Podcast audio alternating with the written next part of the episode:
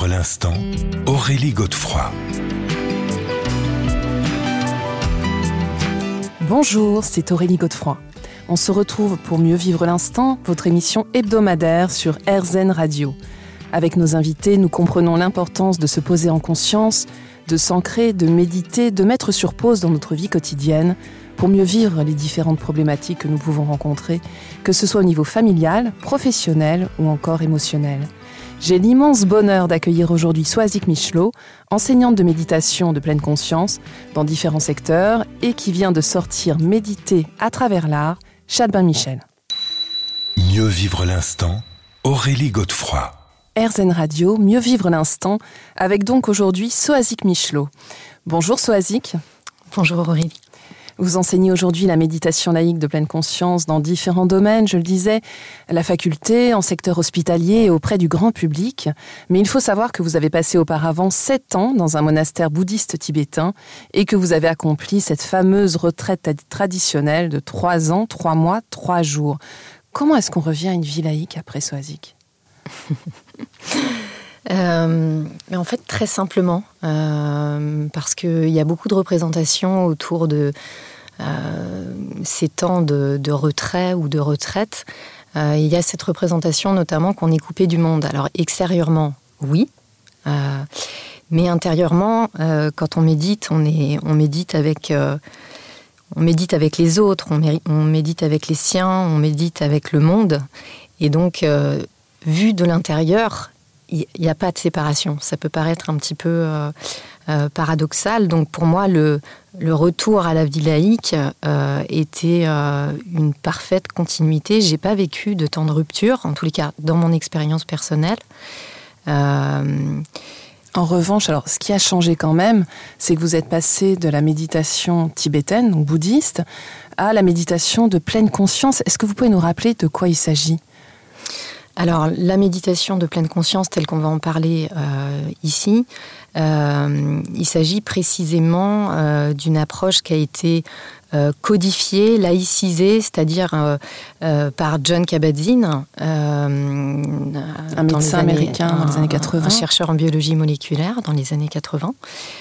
qui avait pour intention de faire passer à la méditation le mur des hôpitaux, et donc qui a créé un programme dans les années 80 qu'on retrouve aujourd'hui en secteur hospitalier et dans plein d'autres domaines, euh, et donc, euh, euh, c'est en ça qu'on parle de laïcisation, c'est-à-dire qu'il n'y a pas de nécessité d'avoir un rattachement philosophique, spirituel, ce qui ne veut pas dire qu'il n'y a pas de spirituel, qu'il n'y a pas éventuellement de rapport au sacré, mais ce qui veut dire que chacun va se relier euh, à cette expérience euh, avec toute sa souveraineté, toute sa liberté et sa sensibilité. Mmh. Alors ce qui est intéressant, c'est que vous, justement, vous l'enseignez dans différents domaines, on le disait.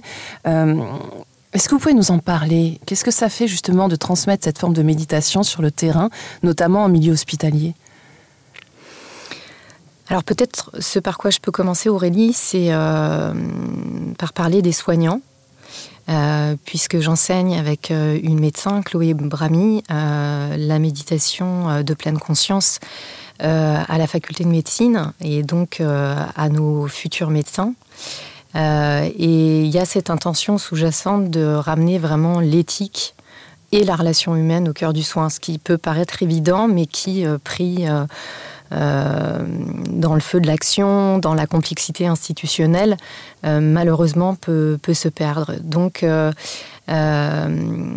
instruire la méditation sur le terrain, c'est permettre, par exemple, aux futurs soignants et aux soignants de prendre soin d'eux, parce que paradoxalement, on leur, apprendra, on leur apprend pardon, à prendre soin d'autrui mais souvent il y a un système empathique qui est très projeté vers l'extérieur et qui est très peu au service euh, de ses propres ressources. Euh, et donc c'est leur apprendre euh, à rencontrer l'univers de leur corps de façon très directe, ce qui paradoxalement pour un jeune médecin est loin d'être un acquis. à rencontrer leurs émotions, surtout qui sont confrontés à des tas d'émotions. surtout vu ce qu'on a traversé ces derniers temps. Surtout vu, absolument. Et donc à avoir aussi le regard tourné vers l'intérieur pour mieux manier cet art de la relation qui est l'art du soin. Mmh. Et alors vous enseignez aussi à la faculté. comment les étudiants accueillent justement cette forme de méditation? Comment ça se passe? Alors ça se passe de façon très, très spontané, très fluide. On a commencé euh, avec euh, Chloé Bramy euh, à anciennement Paris Descartes, qui est devenue l'Université de Paris. Et les enseignants, les, pardon, les étudiants se sont vraiment saisis de la méditation. La première fois, ils étaient 60 dans une toute petite salle avec des étudiants sur les tables, sous les tables. et très vite, ils, tournent l'angle de la caméra, c'est-à-dire qu'ils le font pas directement pour les patients, mais vraiment pour eux-mêmes. Voilà. Alors on se retrouve dans un instant, Soazic, qu'on va évoquer une autre partie de votre parcours qui est très liée donc à l'image, à l'art et qui nous donne ce magnifique livre Méditer à travers l'art, c'est chez Albin Michel. Mieux vivre l'instant, Aurélie Godefroy. Mieux vivre l'instant sur RZN Radio, votre émission hebdomadaire, pour prendre conscience de l'instant présent. Et c'est aujourd'hui Soazic Michelot qui nous accompagne. Alors Soazic, on va revenir sur votre très beau livre Méditer à travers l'art, sans œuvre, sans œuvre, pardon, pour faire l'expérience de la pleine conscience. Comment est née l'idée de ce livre? Hmm. euh, L'idée de ce livre, euh, alors il y a plein de portes, d'entrée différentes. La première que je peux nommer, c'est euh, finalement cette phrase du Petit Prince qui dit l'essentiel est invisible pour les yeux. Euh, et cette démarche méditative, elle est, elle est très difficile à raconter.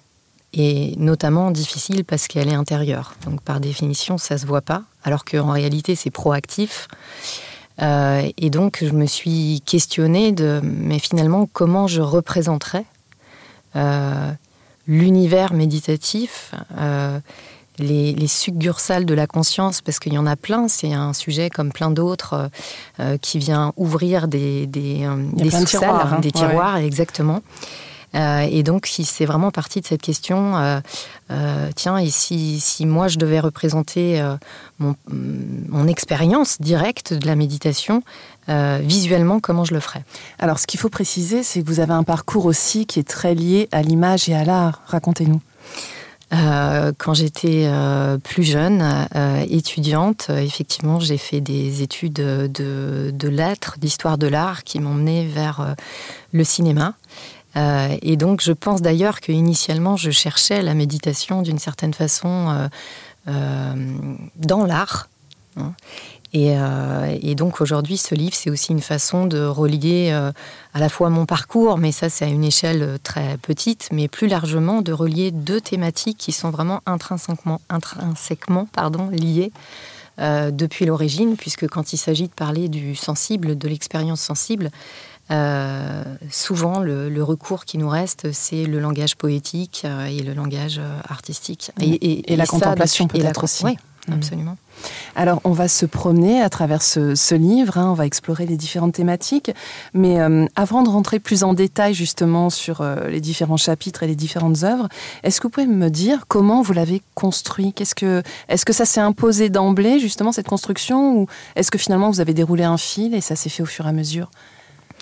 Alors c'est une construction au départ très spontanée, c'est que je me suis rendu compte euh, que j'avais des petites archives personnelles et que depuis des années j'avais un petit répertoire visuel qui sommeillait dans mon ordinateur sans faire le lien euh, rationnel entre les images et sans me rendre compte que tout ça était déjà une forme de musée imaginaire euh, de l'expérience méditative.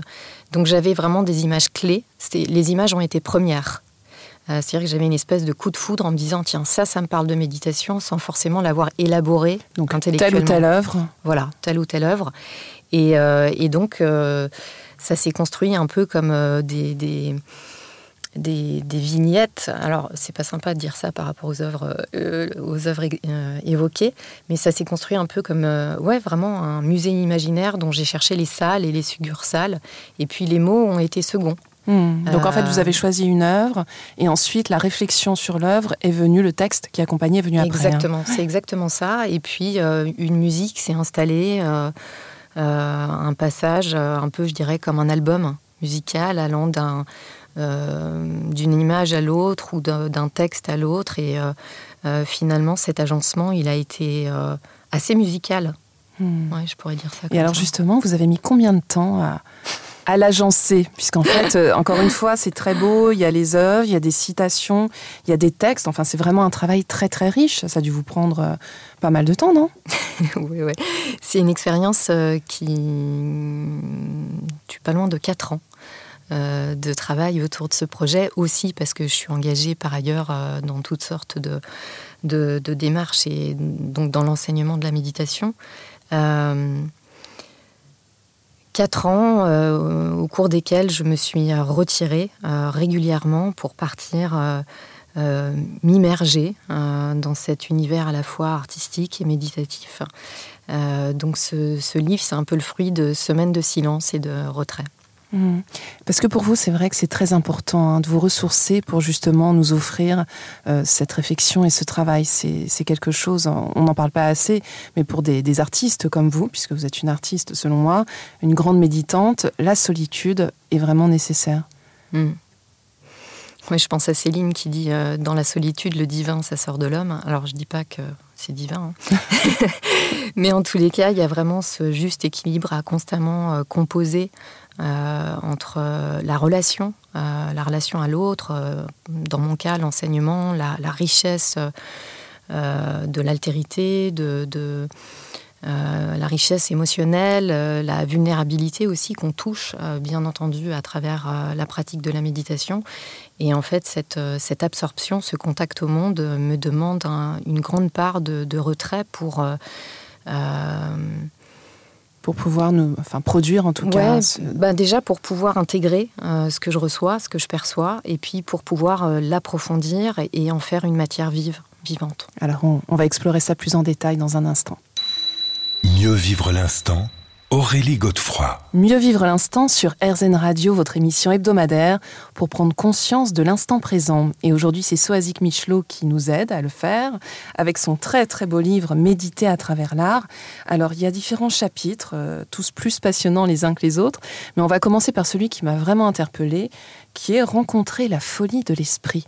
Alors déjà, Soazic, on peut se demander comment on représente l'esprit. C'est compliqué, non? Mhm.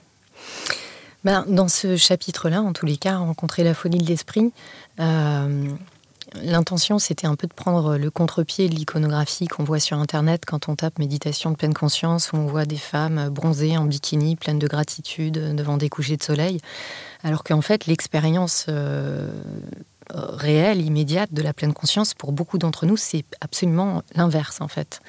Euh, c'est-à-dire que quand on commence à fermer les yeux, euh, en étant pleinement présent à son expérience, on se rend compte que l'esprit est extrêmement bavard, extrêmement productif, extrêmement tortueux. Euh, et c'est la raison pour laquelle j'ai eu envie de le représenter par une artiste contemporaine qui s'appelle Seren Bulboun et qui représente l'esprit comme une vague violente, comme une roue qui tourne en boucle, et euh, de surcroît avec Jérôme Bosch, euh, qui, euh, nous représente des paysages, enfin des ambiances humaines hyper tortueuses, avec tout ce que ça peut représenter d'avidité, de jalousie, de complexité de l'esprit. Et donc pour moi, dans ce chapitre euh, du, début du livre, euh, représenter l'esprit, c'est représenter l'esprit dans, cette rencontre avec le, tortueux, avec le complexe. Oui, c'est pas un esprit paisible, hein, c'est moins qu'on puisse dire. C'est pas un esprit paisible, euh, et donc souvent la première rencontre. Avec l'esprit dans l'expérience méditative, c'est la rencontre de cette agitation et de cette complexité. Hmm. Alors d'ailleurs, c'est ce que nous dit Ajahn Chah, que vous citez. Euh, à un moment donné du processus méditatif, tu devras faire face à la réalisation soudaine et choquante que tu es complètement fou. Il n'y va pas avec le dos de la cuillère à hein Non, et en plus là, on n'a qu'un bout de la citation, puisque après, il dit que tu es complètement fou, que ton mental est un asile hurlant et radotant en, en roue libre, complètement hors de contrôle. Euh, voilà, donc il va plus loin encore. Et c'est effectivement souvent ce qu'on rencontre, c'est qu'en plus de ça, on n'a pas la main sur cet esprit. Hmm. On n'a pas la main sur la production mentale. Alors, ce qu'il faut préciser, c'est qu'Ajahn Chah, donc c'est un très très grand maître euh, Theravada, mais je crois qu'en fait, tous les maîtres bouddhistes sont plus ou moins d'accord. Moi, ce que vous dites là me fait penser à Mingyo Rinpoche, qui parle du monkey mind, de cette espèce de petit singe qu'il a toujours sur l'épaule. Et on imagine pourtant ce grand méditant plutôt euh, apaisé, mais en fait, pas du tout. Pour lui aussi, c'est compliqué. Hein. Absolument. Et d'ailleurs, euh, et même monkey mind, c'est encore une image très sympa. Oui. Parce que parfois, le monkey mind, c'est des grosses ruminations mentales euh, euh, bien adhésives euh, qui, tournent en boucle et qui nous entravent réellement. et, effectivement, souvent, il y a cette idée qu'un vieux méditant, entre guillemets, enfin un ancien méditant, n'a plus de pensée. Mais tout ça, euh, euh, c'est une mauvaise représentation, puisque euh, qu'on ait quelques années de pratique ou plus, on continue d'avoir des pensées. Le but, c'est pas de plus avoir de pensées, ce qui serait d'ailleurs très embêtant, mais c'est d'entretenir une autre relation, une relation plus indépendante avec ce discours mental. Mais le monkey mind, il reste. C'est juste la relation au monkey mind qui se transforme avec la pratique. Alors concernant l'esprit, on évolue quand même vers quelque chose d'un petit peu plus lumineux en avançant dans votre livre, puisqu'il y a un autre chapitre donc qui est consacré à l'esprit où il y a cette fois-ci cette, cette citation Assieds-toi sur le bord d'une ondante rivière, tu la verras fluer d'un perpétuel cours. Donc c'est euh, Jean-Baptiste Chassigné, un auteur du XVIIe siècle, et ça c'est quand même une invitation euh, à l'accueil. C'est ce que vous venez de dire, euh, de mm. pas être dans le combat contre les pensées, mais justement les accueillir. Oui, effectivement, on passe d'un chapitre à l'autre et et, en fait, c'est lumineux, même cette première étape, elle est lumineuse, c'est de voir que tout ça, c'est normal. Euh, la méditation, euh, on n'est pas plus fou qu'un autre, pas plus fou qu'hier, comme dit Ajahn Chah encore. C'est juste qu'on devient conscient. Et c'est là où c'est lumineux. On devient conscient et c'est à partir moment, de ce moment-là que le processus peut commencer et que la relation aux pensées, au mental, à l'esprit, euh, va pouvoir se transformer. Et alors, quelle œuvre avez-vous choisi pour cette représentation de l'esprit? Bah, cette, cette, représentation de l'esprit euh, dans son caractère euh, fluide, euh, j'ai choisi d'évoquer cette immense artiste qui est Fabienne Verdier. Donc une calligraphe contemporaine? Alors elle est calligraphe et elle est, elle est peintre. et en plus de ça, son œuvre est complètement, je dirais, immergée et même issue de la pratique de la méditation. On poursuit ce voyage dans un instant, Soazic. À tout de suite. Mieux vivre l'instant, Aurélie Godefroy. Mieux vivre l'instant sur RZN Radio, votre émission hebdomadaire, pour prendre conscience de l'instant présent avec aujourd'hui Soazic Michelot. Alors, Soazic, nous continuons ce très beau voyage à travers les œuvres d'art et la méditation. Alors, j'aimerais qu'on s'arrête un instant sur euh, finalement la thématique de cette émission qui est l'instant présent on se demande comment on peut représenter cet instant présent. Est-ce que c'est représentable? Bah c'est, une belle question. Je ne sais pas si elle a une réponse. C'est vrai que c'est un, euh, l'instant présent, en fait, c'est euh, indéfinissable, puisqu'à mesure qu'on le nomme, il a déjà disparu et qu'il est remplacé par un autre instant. Et en plus, un instant est sécable à l'infini. Donc, euh, qu'est-ce qu'un instant? C'est, c'est une question sans fin, d'une certaine façon. En tous les cas, pour représenter l'instant présent, j'ai eu envie de parler de Roman Opalka. Euh, qui est-il? Donc c'est un, artiste qui était très obsessionnel euh, et qui pendant une, de très longues années de sa vie euh, s'est obstiné à écrire une suite de chiffres sur des toiles successives. Et donc à la fois son œuvre, elle dit deux choses simultanément. À la fois, elle, il peint constamment le temps compté.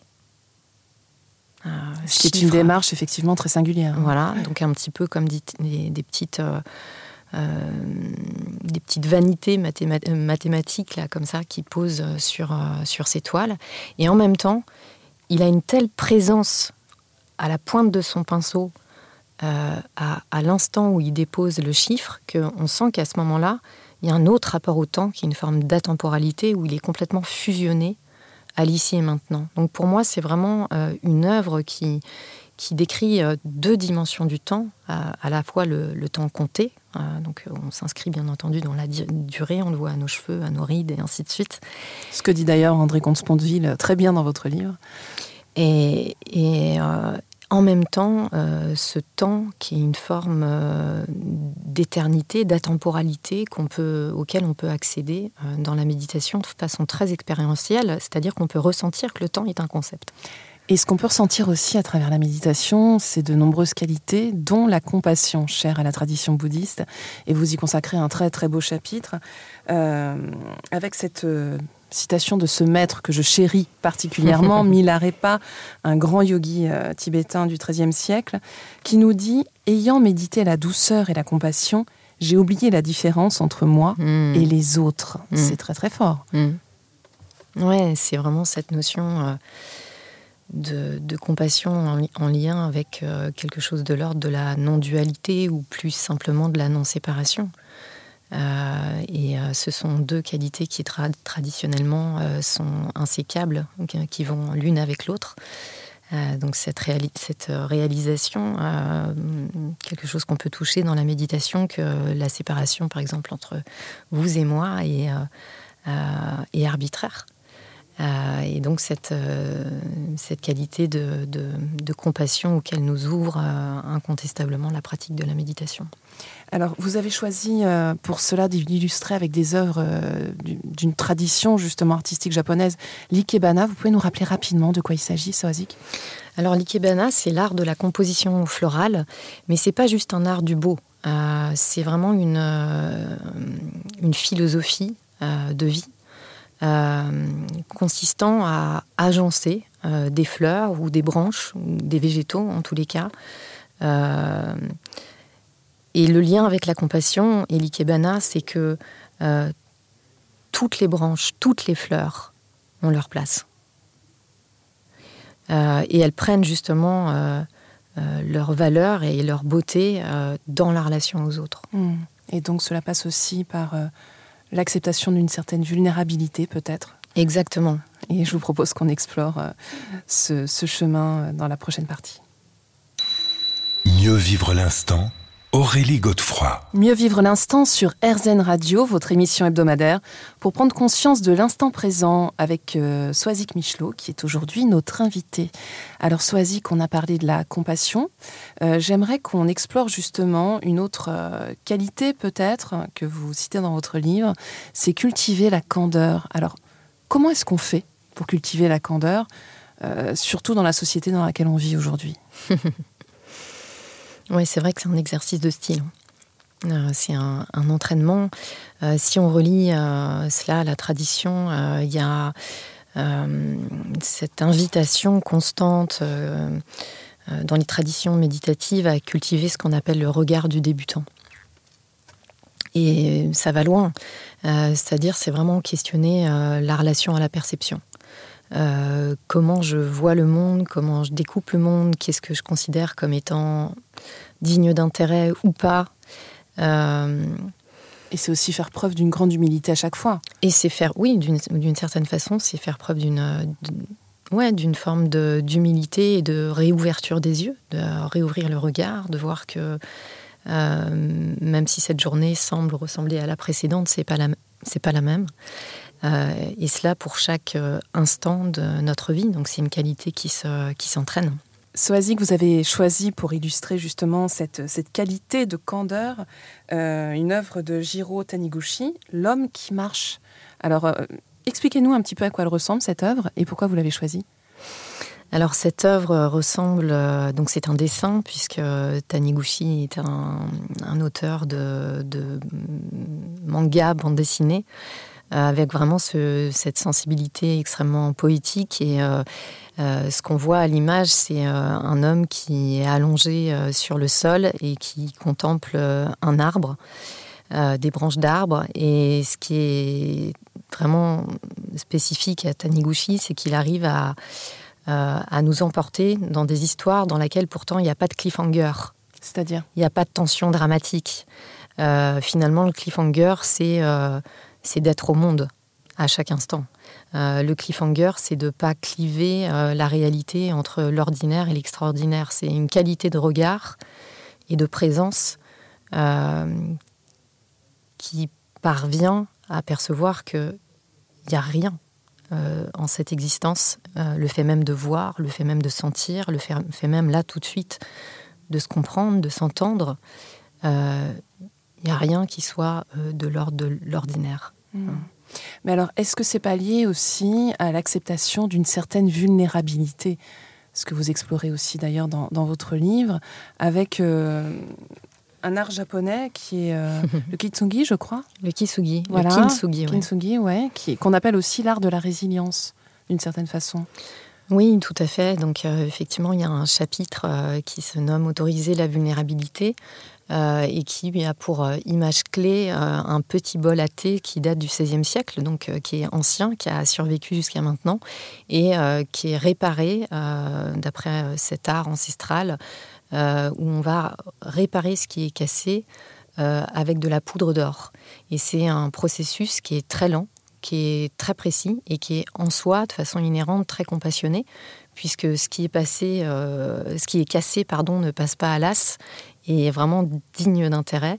Et plutôt que de cacher euh, nos fêlures, nos vulnérabilités, euh, au contraire, on va les réparer avec de la poudre d'or. Elles vont être très visibles, pas du tout masquées. Et finalement, c'est ces blessures, c'est cette expérience qui va conférer sa, sa beauté. Mmh. Et ce qui va euh, faire notre valeur aussi. Et notre hein. valeur, bien sûr, symboliquement.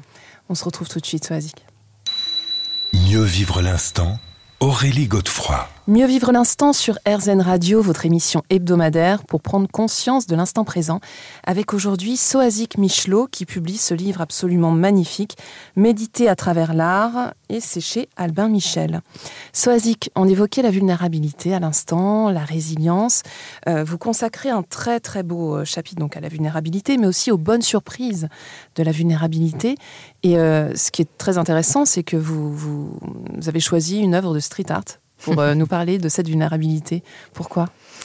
Alors pourquoi? Parce que les street artistes euh, ont vraiment cette faculté incroyable d'aller chercher l'imperfection euh, et de jouer avec les imperfections des murs, des fissures, euh, et donc c'est un peu en ça d'ailleurs que ça rejoint l'art du kintsugi, puisque la fissure d'un mur, euh, ce qu'on pourrait avoir tendance à réparer pour que ça soit propre, euh, va devenir au contraire le support de, un support de créativité. Donc là, on voit une fissure dans un trottoir qui devient finalement un ruisseau dans lequel se, se promènent euh, deux, petites souris, deux, petites souris dans une barque. Il faut préciser que c'est une œuvre de David Zinn. Absolument, c'est une œuvre de David Zinn. Et euh, pour moi, c'est très en lien euh, avec le fait de suivre, finalement, de prendre notre vulnérabilité comme un chemin. donc pas comme quelque chose qu'il faudrait colmater. faire... Et pas forcément comme quelque chose de négatif Et justement, pas comme quelque chose de négatif, mais plutôt comme peut-être euh, un lieu en nous à, travers lequel la, lumière ou euh, la créativité ou des qualités sous-jacentes euh, peuvent apparaître. Hein. Mmh. Donc d'ailleurs là aussi on peut, le on peut le lier à la tradition puisque traditionnellement, en tous les cas par exemple dans le bouddhisme tibétain, on nous dit pas de supprimer nos émotions. Supprimer nos émotions, même les, les émotions les plus négatives, ça serait se couper du potentiel associés à ces émotions. Mmh, donc c'est toujours les accueillir et après effectivement, euh, bon les laisser, enfin pas les laisser passer, mais essayer de cultiver ce qui pourrait euh, être bénéfique à partir de ces émotions. Exactement. Alors justement, moi ce qui m'a beaucoup touché en fait, c'est le côté aussi très humain de votre livre, puisqu'en fait vous n'êtes pas uniquement dans des œuvres d'art ou dans le mental, mais vous touchez vraiment ce qui nous voilà, ce qui nous interpelle tous, notamment les blessures et les ouvertures. Alors pour ça, il y a une très belle œuvre de Michel, euh, Michel pardon, Kartz, euh, où on voit en fait, c'est une photographie, je crois. Absolument. Voilà, sur fond noir. Et il y a un, rayon, une percée de lumière en fait, qui tombe, euh, qui tombe d'une forme de, plafond. à quoi est-ce que ça nous renvoie, Soazic? Ben, ça nous renvoie à justement cette, euh, cette notion de percée de lumière euh, qui peut, euh, qu'on peut trouver, et souvent d'ailleurs à travers la pratique de la méditation, justement précisément là où il y a une brèche. Donc on pourrait d'ailleurs dire que méditer, c'est un peu cultiver l'art de, de la brèche, en fait. Et cultiver l'art de la brèche. C'est une belle expression, ça. Hein euh, Peut-être je peux partager cette, euh, cette citation de Jean Genet sur le travail de Giacometti. Ouais. Euh, il nous dit Il n'est pas à la beauté d'autres origines que la blessure, singulière, différentes pour chacun, cachées ou visibles, que tout homme garde en soi, qu'il préserve et où il se retire quand il veut quitter le monde pour une solitude temporaire mais profonde. L'art me semble vouloir découvrir cette blessure secrète de tout être et même de toute chose afin qu'elle les illumine.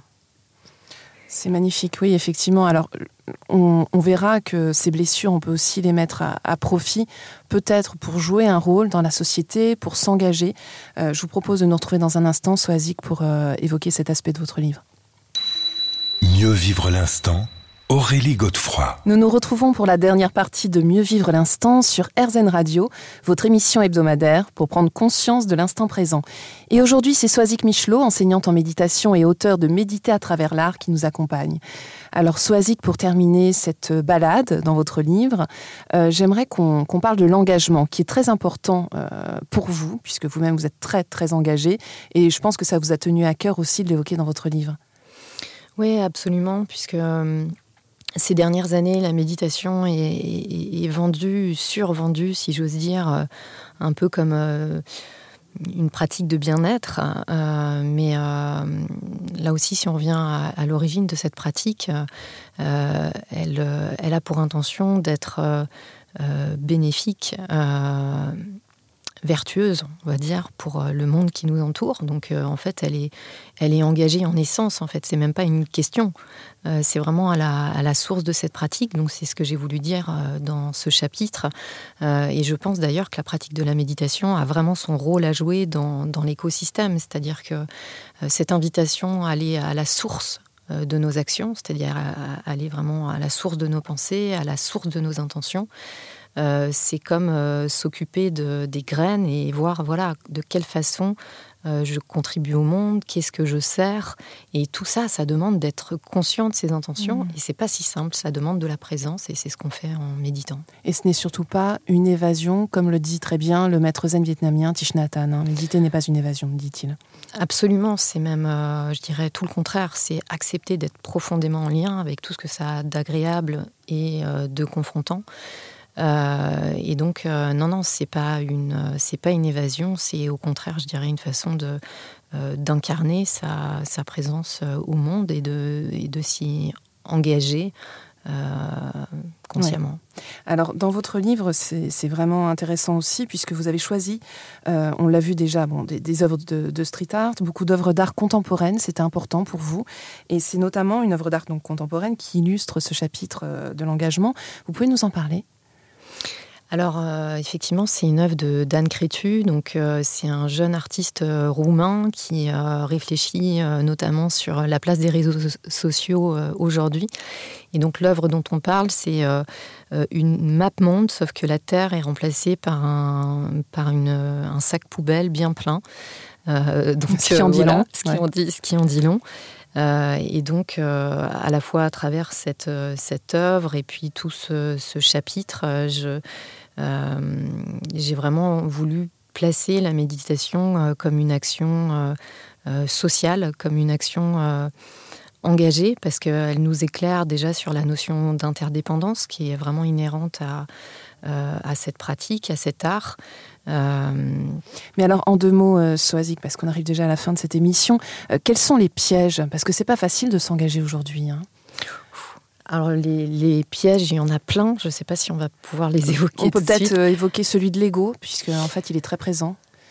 Ouais, le, piège de l'ego, peut-être je peux, je peux en nommer un. Je crois qu'à l'heure actuelle, un des pièges, c'est un petit peu de, de, tomber dans ce, euh, via la méditation notamment, dans une espèce de, euh, de dictat du bonheur. Et en fait, euh, la méditation vient nous rappeler que souvent c'est la quête même du bonheur qui nous empêche de le trouver.